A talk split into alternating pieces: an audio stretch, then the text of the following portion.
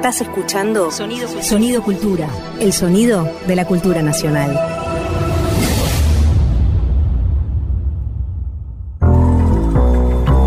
La tijera de un taller que recorta relatos, un centímetro mide tensiones, el dobladillo para el olvido y la cintura cósmica del ayer. María Pía López en corte y confección. Remienda sentidos culturales. La gran literatura es fragmentos no más. Uno debería ser tan valiente como para publicar solo fragmentos. Adolfo Coube, La tercera mano. Quizás no solo la literatura sea fragmentos, y todo debamos pensarlo también en ese carácter de pequeños partes que están remiten a una totalidad o no, o vuelven a componerse en algún nuevo tipo de armado. Fragmentos, decía Couvé, para pensar la literatura, lo que escuchábamos recién, pero también fragmentos para pensar nuestra actualidad. En estas últimas semanas asistimos a dolorosos asesinatos, entre ellos el asesinato de Lucas, joven jugador de fútbol, que fue abatido por la policía de la ciudad de Buenos Aires en un acto mafioso, entre otras razones. Pero quería traer el caso de Lucas no solo porque todas, todos estamos dolidas y dolidos por, por una situación así y por lo que expresa respecto del accionar de fuerzas policiales que son máquinas también de extraer recursos y de presionar a las personas que habitan los barrios populares, sino también porque en muchos momentos para poder discutir y pedir justicia por Lucas, muchas veces se cae en la trampa de aceptar el trazo que divide buenas y malas víctimas. Es decir, que escuchamos, incluso a veces decimos, Lucas era un jugador de fútbol que fue abatido sin causas, pero al decirlo hay quienes dicen no era un delincuente, como si ese trazo fuera el que nos permite pedir justicia, pero aceptarlo quizás nos deja en otro problema, que es el no reclamo de justicia respecto del accionar policial en general. Los feminismos, desde 2015 para acá, hicieron, hicimos desde nuestras militancias un esfuerzo muy grande en poder irrumpir contra ese trazo que divide buenas y malas víctimas. Hay que recordar que antes del 3 de junio de 2015, un diario que llega, eh, vende mucho, para no decir hegemónico, que es lo que iba a decir y voy, dije inmediatamente, eh, ese diario se atrevió a titular para referirse a una joven asesinada, víctima de femicidio, que era una joven fanática de los boliches que había abandonado la escuela. Bueno, los feminismos peleamos contra esa distinción entre buenas y malas víctimas y creo que hemos sido exitosas en ese esfuerzo. Pero ahora nos quedan estos otros esfuerzos, que es poder configurar otra idea de justicia, también otra potencia para nuestros reclamos cuando se trata de pibes, pibes que habitan los barrios populares. Y esto no es fácil porque al mismo tiempo que nos debemos las fuerzas democráticas y los movimientos populares hacer eso con respecto a la consideración de las vidas y no aceptar esos trazos, también lo hacemos en un contexto en el que la fuerza de las derechas crece y crece fundamentalmente usando esa hostilidad contra las vidas populares como programa electoral. También hace pocos días o pocas semanas se hizo la primera vuelta electoral en Chile y ahí asistimos sorprendidos a el que llegara al balotaje un candidato declaradamente fascista y que tiene como parte de su programa por un lado la rejerarquización social y por otro lado, es decir, el respeto a las jerarquías tradicionales de clase, de género, de raza, pero también por otro lado la ilusión de que se puede habitar sociedades sin que exista la heterogeneidad, o por lo menos sin que esa heterogeneidad resulte conflictiva o incómoda. Federico Galente, querido compañero que vive en Chile desde hace mucho tiempo, decía que ese voto, ese voto de ultraderecha, eh, se sustenta sobre la, idea de que los otros son una molestia de la que se puede prescindir y que quien vota no necesita a nadie y que para qué se va a enredar en dramas colectivos cuando pueden liberarse de estos y ser totalmente libres. Esta libertad se podría traducir así, no te metas con mi goce, no hurgues en mis inmundicias, no sos nadie para impedirme, imponerme nada. Bueno, ese voto es un voto también que apareció, minoritariamente, pero apareció en las elecciones argentinas. Entonces, ¿por qué no empezar a pensar en estos fragmentos, con estos fragmentos dispersos, alrededor de esa cuestión de cómo se constituyen programas electorales y a la vez habilitaciones sociales respecto a la hostilidad y respecto de la construcción de clases y grupos sociales como peligrosos. Bueno, de esas cosas también hablaremos en este taller de reparaciones al que le llamamos corte y confección.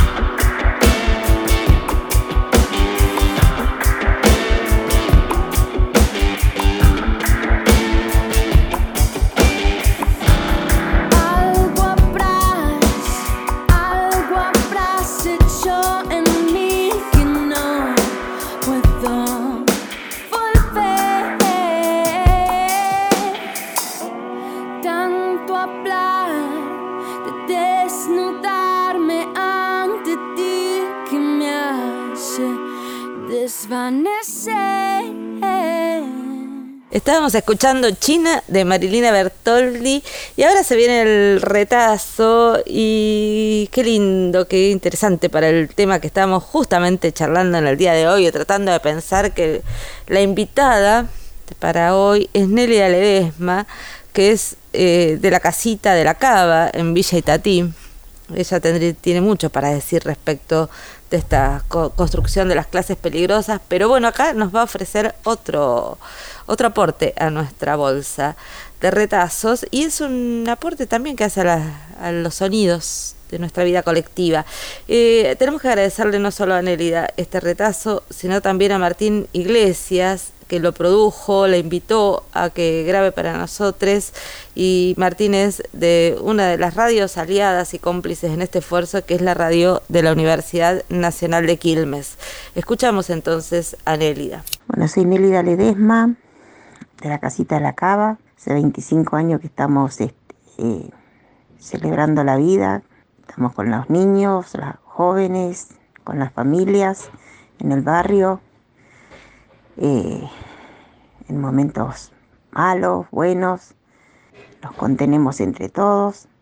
Eh, y bueno, el objeto que me gustaría dejar es el bombo con platillo, porque para mí el bombo con platillo eh, representa los sonidos del corazón.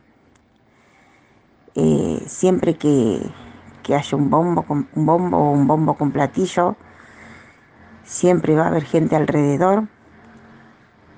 Eh, por eso digo que el bombo con platillo es como los latidos del corazón, el latido de la sangre, eh, representa la mente, la juntada, la red que se, que se arma alrededor de un bombo con platillo y, por más este, que tengamos problemas, eh, siempre le encontramos solución.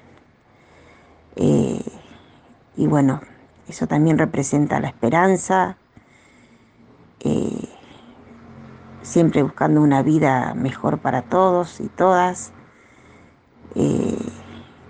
y bueno, para mí el platillo, la murga, representa una red, una red barrial, una red este, que siempre que, estemos grupalmente y en red, eh, es el bombo que no te deja caer. Siempre y cuando estemos grupalmente, siempre estamos conteniéndonos unos a otros. Por eso lo que quisiera dejar para las futuras generaciones es el bombo con platillo. Bueno, un abrazo, los abrazo con el alma, un abrazo para todos y todas.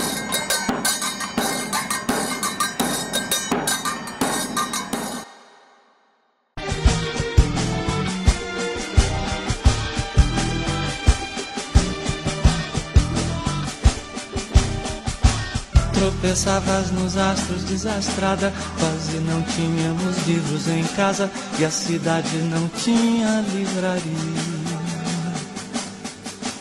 Mas os livros que em nossa vida entraram são como a radiação de um corpo negro apontando para a expansão do universo.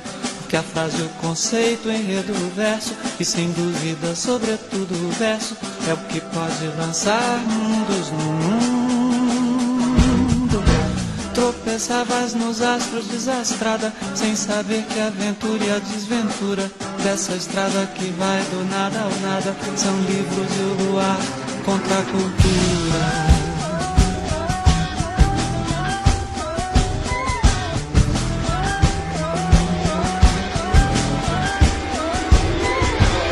Os livros são objetos transcendentes nós podemos amá-los do amor táctil que votamos aos maços de cigarro.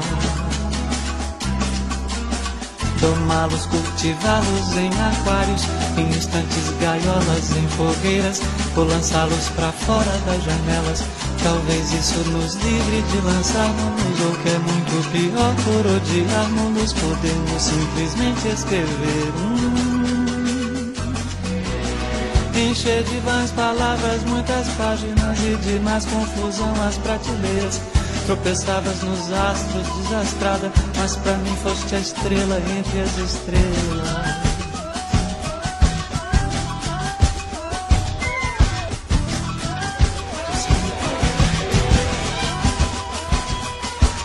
Os livros são objetos transcendentes, mas podemos amá-los do amor táctil que voltamos aos maços de cigarro domá-los, cultivá-los em aquários, em estantes, gaiolas, em fogueiras, ou lançá-los para fora das janelas. Talvez isso nos livre de lançarmos-nos, ou que é muito pior, por odiarmos-los, podemos simplesmente escrever. Hum. Encher de vãs palavras, muitas páginas de mais confusão as prateleiras tropeçavas nos astros, desastrada, mas para mim foste a estrela entre as estrelas.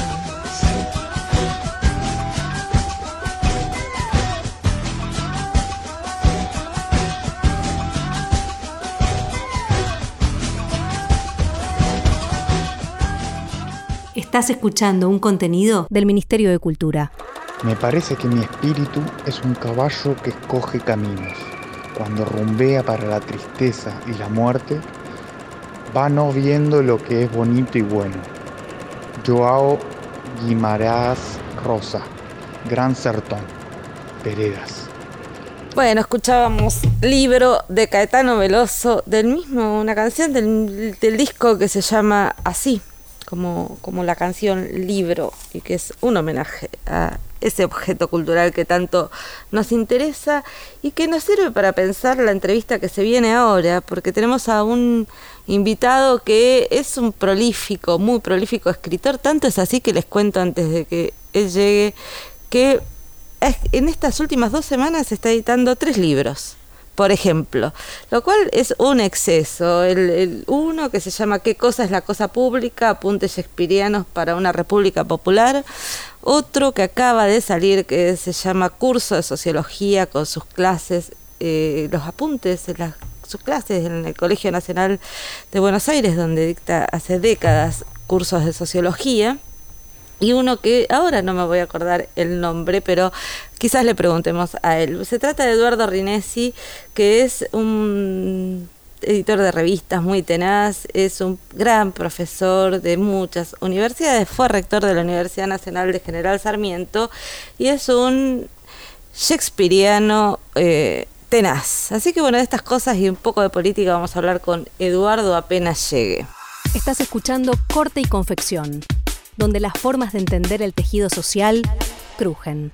Bueno, como les habíamos anunciado, ahora llegó finalmente. Acá logramos eh, tenerlo a Eduardo Rinesi y vamos a conversar un rato con él sobre varias cuestiones. ¿Cómo estás, Eduardo? ¿Qué decís, Pia? ¿Cómo andás?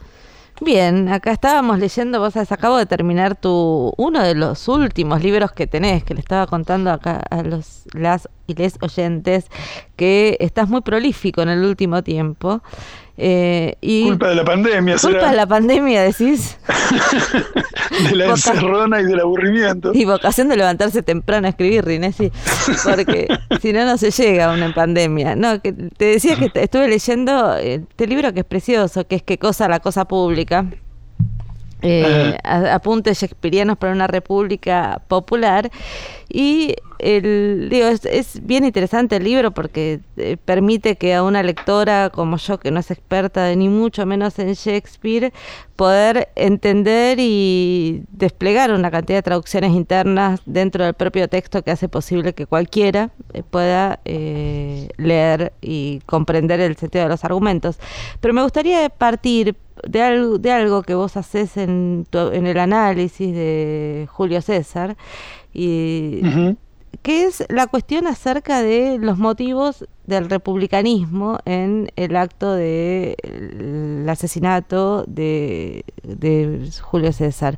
Fundamentalmente porque ahí discutís distintos tipos de republicanismo. ¿no? Me gustaría que cuentes un poco eso. Claro. Eh, Sí, eh, bueno, a ver. Eh,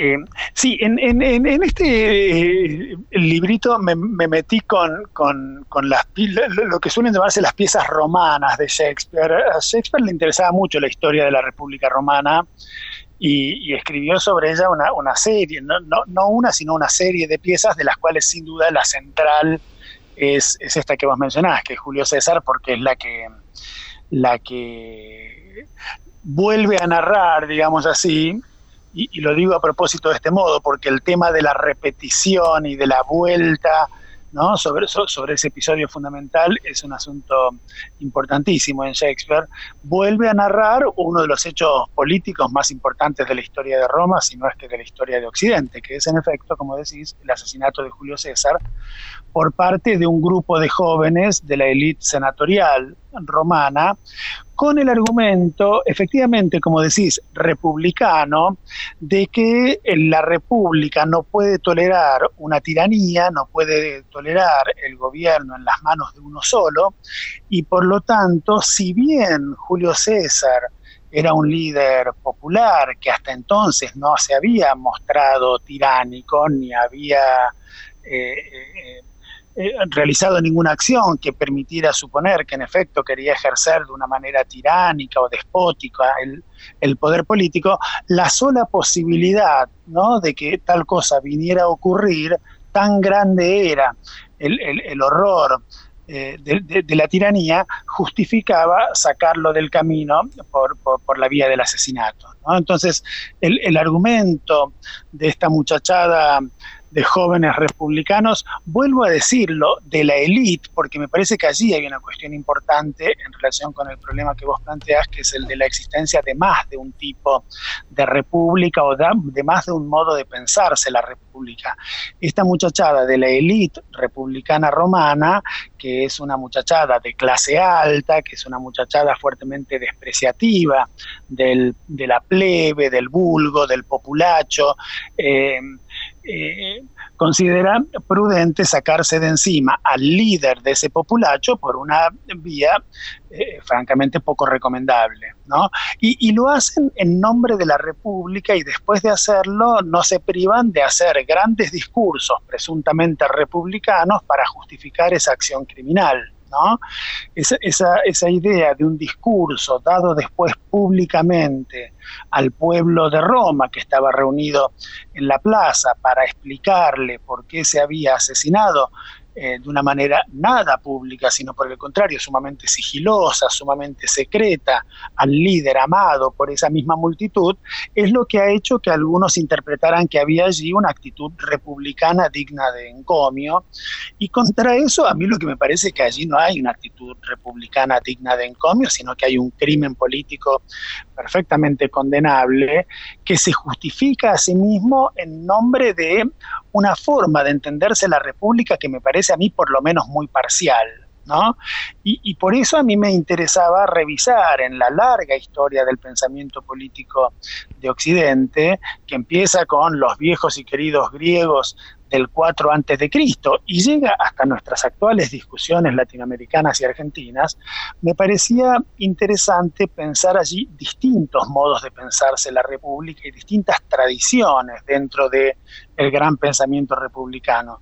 Y sobre todo dos grandes tradiciones que desde Aristóteles, pasando por el Renacimiento y llegando a nosotros, me parece que eh, se disputa en el sentido de la palabra república, de la cosa pública, ¿no? que es lo que significa la palabra república, res pública, cosa pública.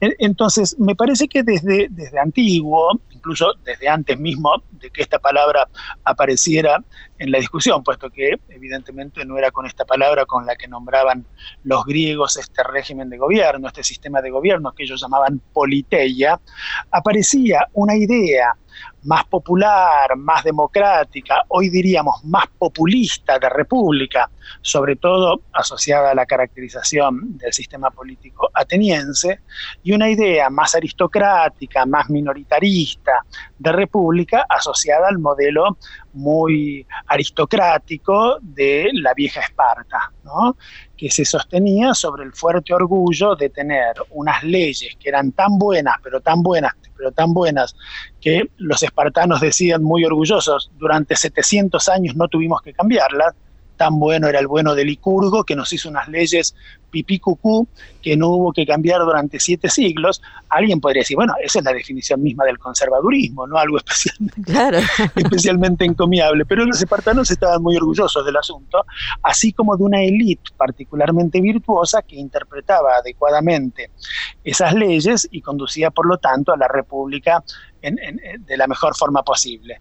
Mientras que Atenas, con el pueblo discutiendo en el ágora, con los líderes populares este, disputándose entre sí el, fervor de ese pueblo al que las élites eh, del que las élites siempre recelaron, ¿no?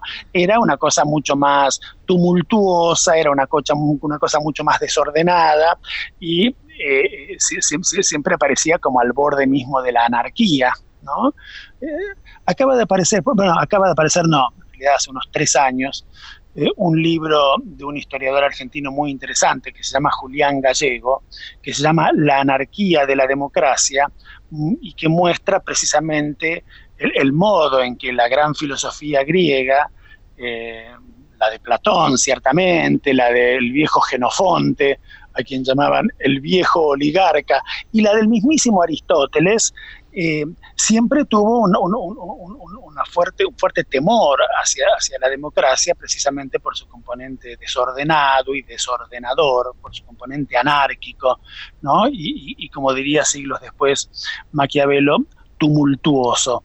porque efectivamente esta distinción entre dos modelos de república, un modelo de república atado a las buenas leyes y, a la sabiduría de las élites, y un modelo de república asociado a la deliberación colectiva, al pueblo gobernándose a sí mismo, etcétera, recorre los siglos y llega hasta el Renacimiento europeo, donde Maquiavelo distinguía también dos tipos muy diferentes de república, el modelo de la serena, la serenísima, le decían en el Renacimiento italiano a Venecia, de nuevo, leyes excelentes, una élite eh, virtuosa, etcétera, contra el modelo de la República popular, Maquiavelo decía tumultuosa, inestable, pero por eso mismo preferible, decía Maquiavelo, que no le tenía miedo al conflicto y que por el contrario lo consideraba un principio fundamental de la política.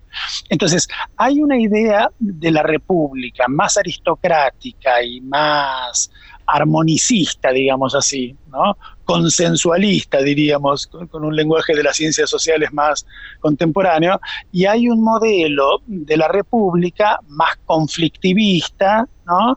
y más popular, más democrático, más eh, populista, si querés. La idea, la idea de, populismo que de alguna manera en, la discusión política del último siglo viene a reemplazar como mala palabra ¿no? y como, y como como, como, lugar de, condena fácil de los discursos políticos más establecidos a la vieja palabra democracia, que en el siglo XX cambia de signo, cambia de valencia, como nos decían los profesores de química de la escuela secundaria, y se convierte en buena palabra de los discursos políticos. ¿no? La palabra populismo la reemplaza en cambio como, como palabra que, indica lo malo, lo indeseable, lo tumultuoso, lo anárquico y lo plebeyo. Eduardo, y agregándole, perdón, perdón la interrupción, pero también aparece ahí en relación, pensando en esta, en esta elección tuya de trabajar sobre el republicanismo popular y usar menos la noción de populismo, que también aparece la cuestión del liderazgo, ¿no? Y de la figura de un líder que concentra un poder.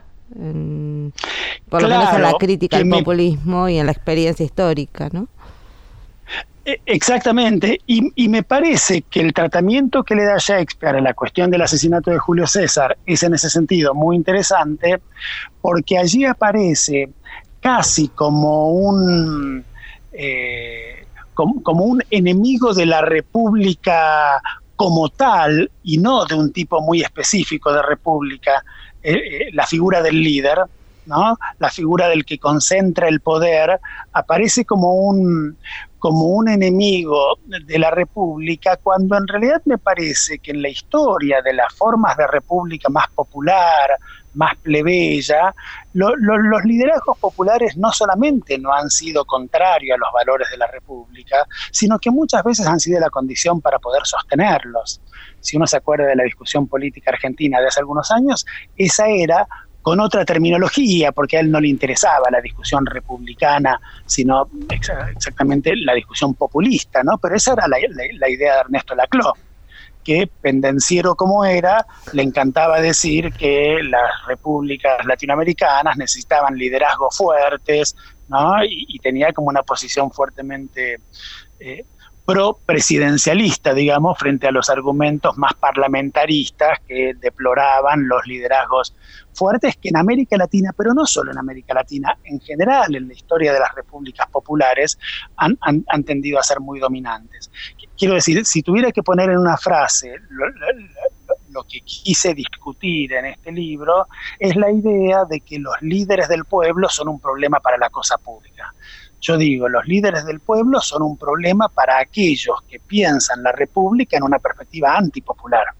Y que, por eso tienen que asesinar a los líderes del pueblo de manera sigilosa y secreta y después, en todo caso, hacer grandes discursos que, por cierto, le salen más o menos, y, ahí está toda la maestría de Shakespeare, que verdaderamente tiene una cosa muy sutil en el modo en que confronta los discursos favorables a, la acción criminal que habían realizado de Bruto y eh, el, discurso mucho más plebeyo, mucho más popular, mucho más democrático y crítico del crimen político de eh, Antonio. ¿no?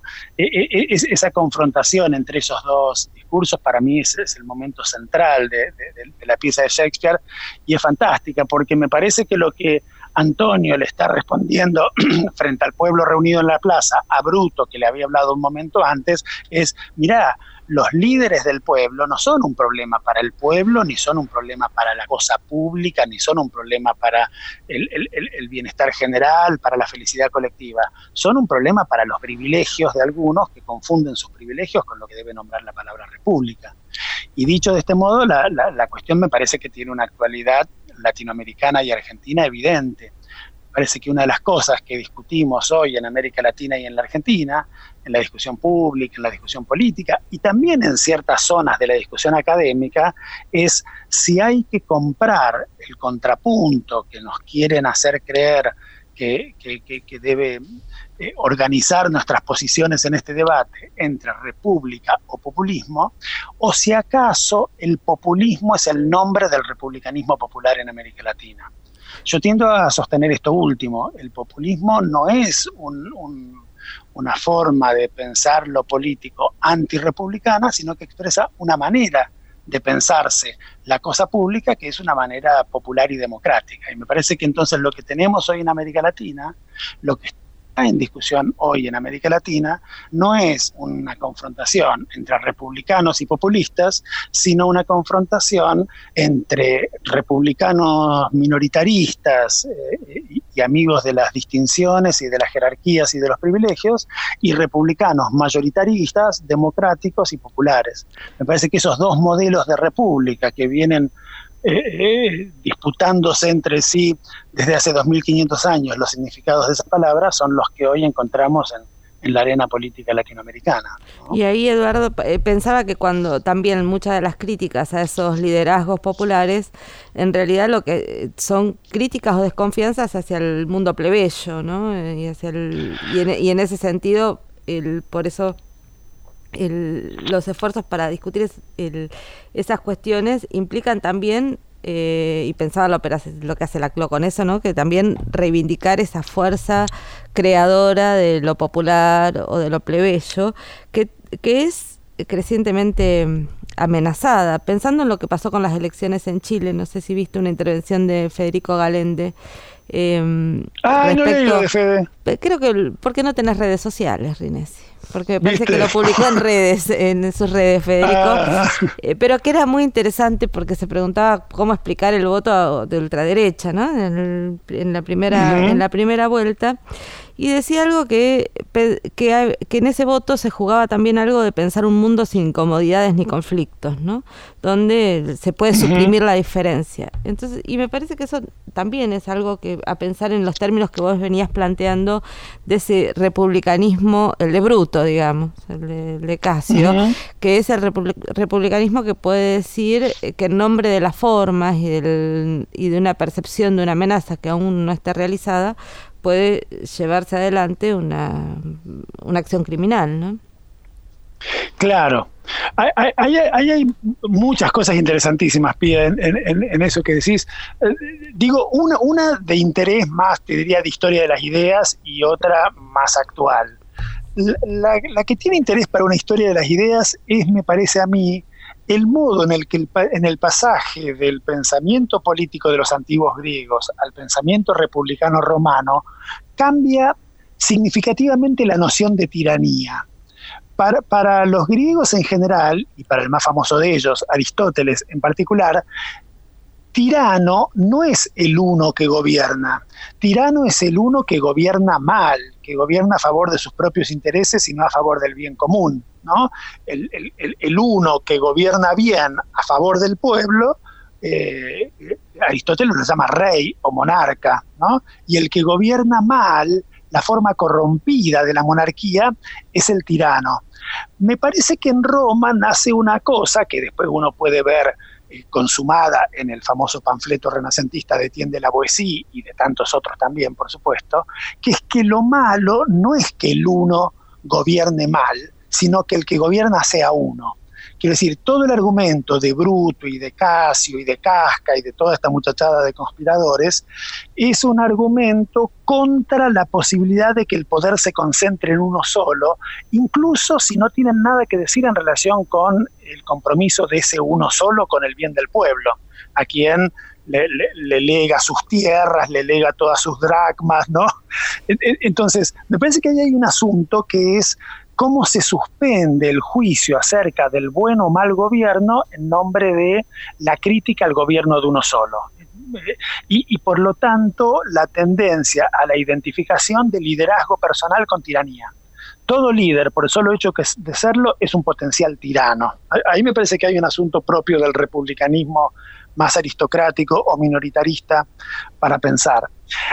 La otra discusión que a mí me interesa mucho en relación con la discusión más, más actual en América Latina y en Argentina es la discusión que habilita sin duda la obra de Laclau y es una discusión en la que, por ejemplo, se, trenzaron recientemente Chantal Mouffe con, Jorge Alemán, eh, pero que da vueltas alrededor de, la idea de populismo, que es la distinción entre un populismo de derecha y un populismo de izquierda.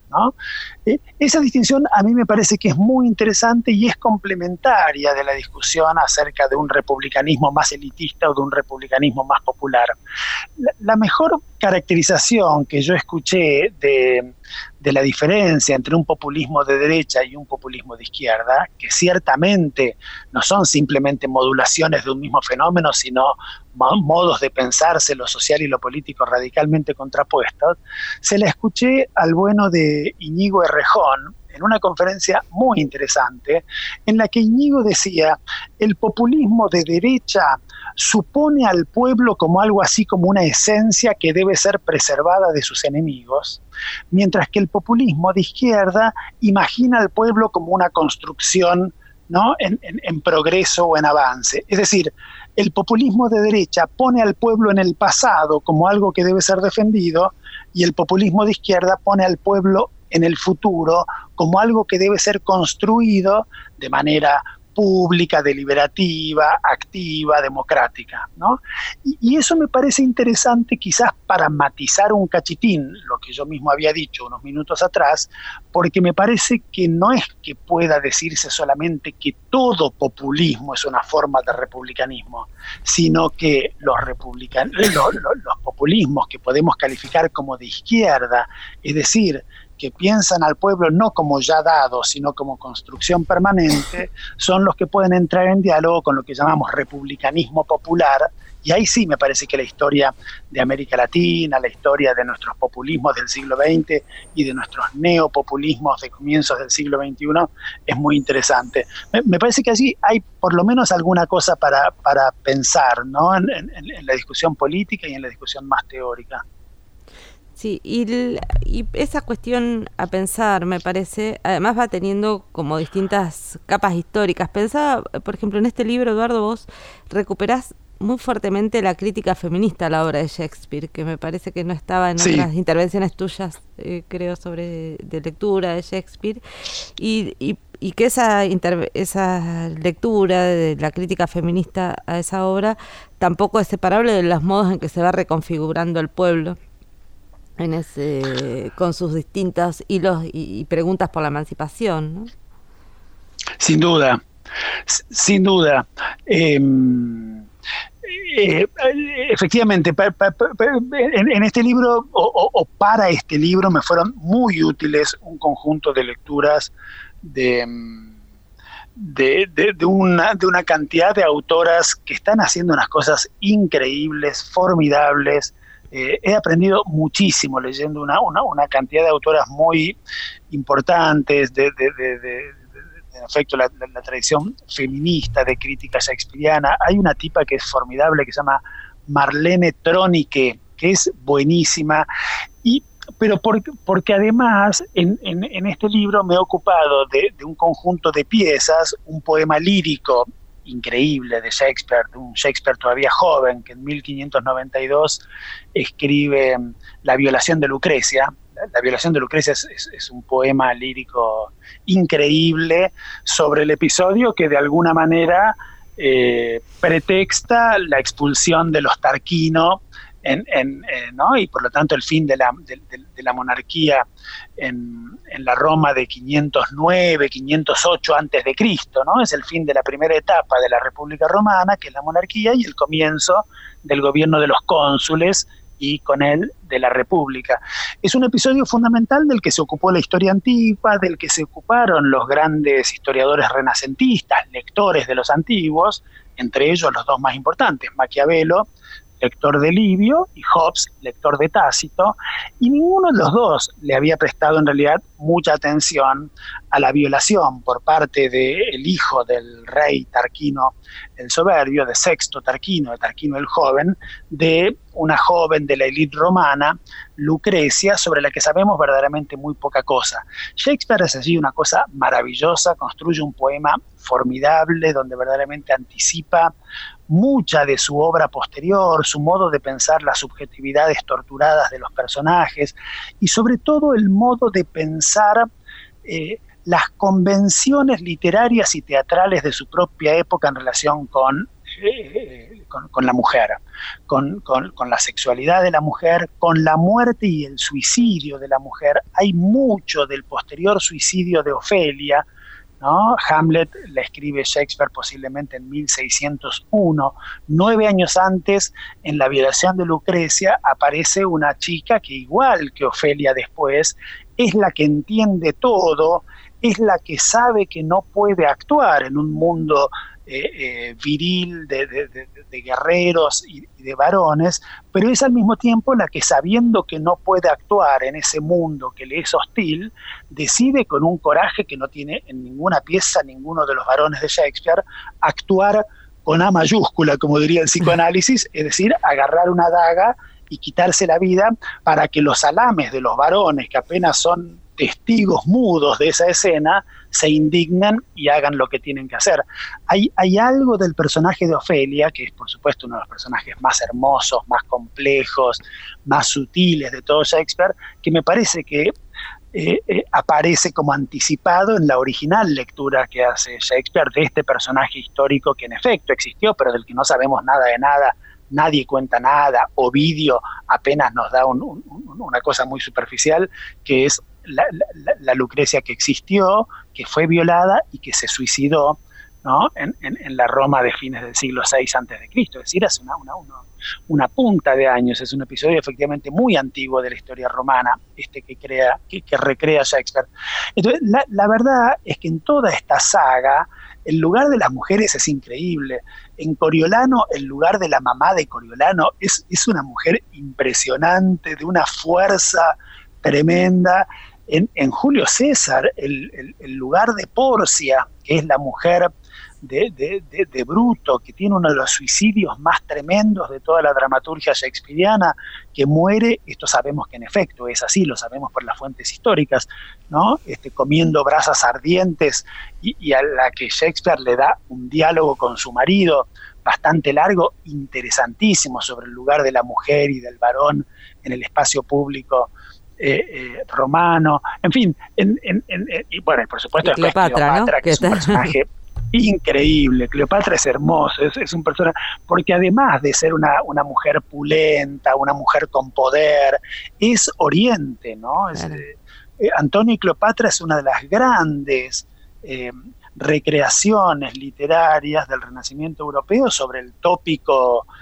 que, empieza quizás con, la ciropedia de Genofonte y que llega hasta las cartas persas de Montesquieu o hasta Carlitos Marx o Gramsci hablando sobre Oriente, ¿no? el, gran tema de las representaciones que Occidente se hace sobre Oriente como el lugar del exotismo, del erotismo, de lo fascinante, de lo abominable, todo eso junto, ¿no?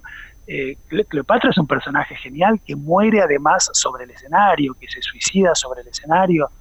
Eso lo hacen muy pocas mujeres en Shakespeare. Antes que Cleopatra lo había hecho Julieta, ¿no? que muere también, igual que Cleopatra, junto con su amado, ambos on stage, como dicen los ingleses, ¿no? es decir, arriba del, escenario sin tener la delicadeza, como hace Ofelia o como hace Porcia, de ausentarse del, escenario para matarse. ¿no? Eh, en fin, te, quiero decir, son, temas increíbles y la verdad es que lo que en las últimas dos, tres, cuatro décadas ha hecho la crítica feminista de, Shakespeare para llevarnos a a repensar un conjunto de tópicos de esa obra enorme es formidable. Yo, estoy fascinado y aprendiendo muchísimo con, estas autoras que me sirvieron mucho, sí, para este libro. Eduardo, es muy lindo escucharte, además porque te dan ganas de, bueno, a mí me pasó leyendo el libro, pero imagino que a las les oyentes les debe pasar también ganas de ponerse, no solo a leer tu libro, sino también a volver a leer Shakespeare o leerlo por primera vez, porque hay algo en el modo en que lo contás que dan ganas de, visitar de nuevo esas, esos personajes y esas historias. Antes de despedirnos, que ya nos estamos yendo, te quería cambiar de tema abruptamente porque se está discutiendo mucho sobre otro de tus, los temas en que, venís trabajando, eh, que es el tema de la universidad y del derecho a la universidad. Y en esto, post pandemia, se discute también el derecho a mantener la virtualización para no tener eh, para que muchas personas puedan seguir cursando y al mismo tiempo eso por lo menos de mi perspectiva, impide la experiencia de la universidad como tal. Entonces quería que nada pedirte que tu última, una breve reflexión, porque en serio ya se nos terminó, pero sobre esta tensión, ¿no? Y cómo pensamos el derecho y a qué universidad pensamos el derecho. Qué interesante, Sofía, porque mira, bueno, creo que todos, ¿no? Todos, todos los que tenemos una, parte importante de nuestras vidas en relación con la universidad, venimos pensando mucho este asunto en los últimos meses. A mí me parece que la idea de que la universidad, de que la educación superior en general es un derecho, es una idea que ha cambiado radicalmente nuestras maneras de pensar la cuestión universitaria desde hace, te diría, para decirlo rápido, 15, 20 años en América Latina no en otras partes del mundo, ciertamente, donde la idea de que la educación superior es un derecho no, no, se ha instalado, incluyendo dentro de estas otras partes del mundo, los países del primer mundo, donde hace muchas décadas que tienen claro que la educación superior es un negocio y nada de lo que se ha dicho y escrito y legislado en América Latina en lo que va del siglo XXI les hace la más mínima cosquilla. ¿no? Digo, esto me parece que hay que señalarlo porque estamos muy acostumbrados a pensar que las grandes novedades en el pensamiento en favor de la emancipación, de la libertad y de la democracia nos llegan necesariamente de, los países del así llamado norte y la verdad de la milanesa es que en relación con la cuestión universitaria en América Latina hemos producido avances conceptuales, teóricos, políticos y legislativos muy reivindicables. Ahora, ese, ese cambio en los modos de, pensar la cuestión universitaria, claro, nos obligan a pensar todo en una perspectiva diferente, desde las modalidades con las que damos clase hasta la cuestión de las tecnologías, eh, etcétera, hasta el, conjunto de desafíos que, nos impone la pandemia. para mí, eh, a, ver, te, te diría dos cosas porque tenemos poquito tiempo. La primera cosa es, me parece una gran cosa que pensemos en la universidad todos los problemas a partir del, presupuesto, del a priori, de la consigna de que la educación superior es un derecho. Quiero decir, me parece que la pregunta por la tecnología o la pregunta por, las plataformas virtuales, las camaritas, las computadoras, me parece que no es una pregunta eh, técnica o tecnológica, es una pregunta esencialmente política que hay que pensar a partir de la idea de derecho, ¿no? de, de cuál estrategia pedagógica de, garantiza mejor ese derecho que hoy pensamos a la universidad. Ahora, la segunda cosa complementaria de esta, y que es la que me parece que nos obliga a complejizar el argumento, es que tenemos que pensar bien qué derecho es ese, en qué consiste y de quién es. A mí me parece que tenemos que superar una mirada liberal individualista de la idea del derecho a la universidad que nos llevaría a pensar que el derecho a la universidad es el derecho de los jóvenes, de los o de las jóvenes que tocan a la puerta de nuestras universidades a recibir sus clases de la manera eh, eh, eh, menos costosa, más cómoda, más práctica o, más eficaz, porque me parece a mí que el derecho a la educación superior es otra cosa. Es el derecho, como vos decías recién, a la experiencia universitaria, es el derecho a protagonizar junto con otros y con otras la experiencia de estudiar juntos, de conversar juntos, de autogobernarse juntos, y es además un derecho que no tiene como único sujeto a los ciudadanos o las ciudadanas, a los o las jóvenes, sino que es uno de esos derechos cuyo sujeto es ese sujeto colectivo al que damos el nombre del pueblo. Me parece que es el pueblo el que tiene un derecho a la universidad y que eso significa que el pueblo tiene derecho a que la universidad forme para él los profesionales que ese pueblo necesita, que produzca para él los conocimientos que ese pueblo necesita, que imagine para él las formas de articulación con las organizaciones sociales, con los gobiernos democráticos del Estado, con los actores de la sociedad civil o del mundo productivo que ese pueblo necesita. Y me parece que es en relación con ese derecho colectivo del pueblo a la universidad en el conjunto de sus funciones que debemos pensar todos los problemas eh, eh, hoy en la universidad. Eh, yo creo y creo que no es de, puro viejo que, añora las clases y que añora las aulas, que muchas de estas cosas no se ven garantizadas por el, consumo de clases en, plataformas virtuales que nos proveen los grandes grupos económicos del planeta, algo que también hay que pensar, ¿no? Eh, sino que es inseparable de la experiencia de, la vida en, los edificios de las universidades, en los campus de las universidades. Claro, todo eso hay que pensarlo también junto con la garantía del derecho a no enfermarnos y, con la obligación de que no se enfermen los vecinos, ¿no? Entonces, eso lo vuelve muy complicado. Pero, lo que me parece que es importante es no perder la perspectiva marco esta que vos eh, anunciabas en, el modo en que presentabas el problema, es pensar a la, universidad como un derecho de los individuos y del pueblo y pensar en relación con las mejores formas de garantía de ese derecho lo que hacemos en el terreno pedagógico, en el terreno organizativo, en el terreno de las formas en las que organizamos el autogobierno de las universidades. Bueno, Eduardo, muchísimas gracias. Un enorme placer conversar con vos y bueno, nos despedimos de Les Oyentes de Corte y Confección hasta la próxima fue una producción del Ministerio de Cultura.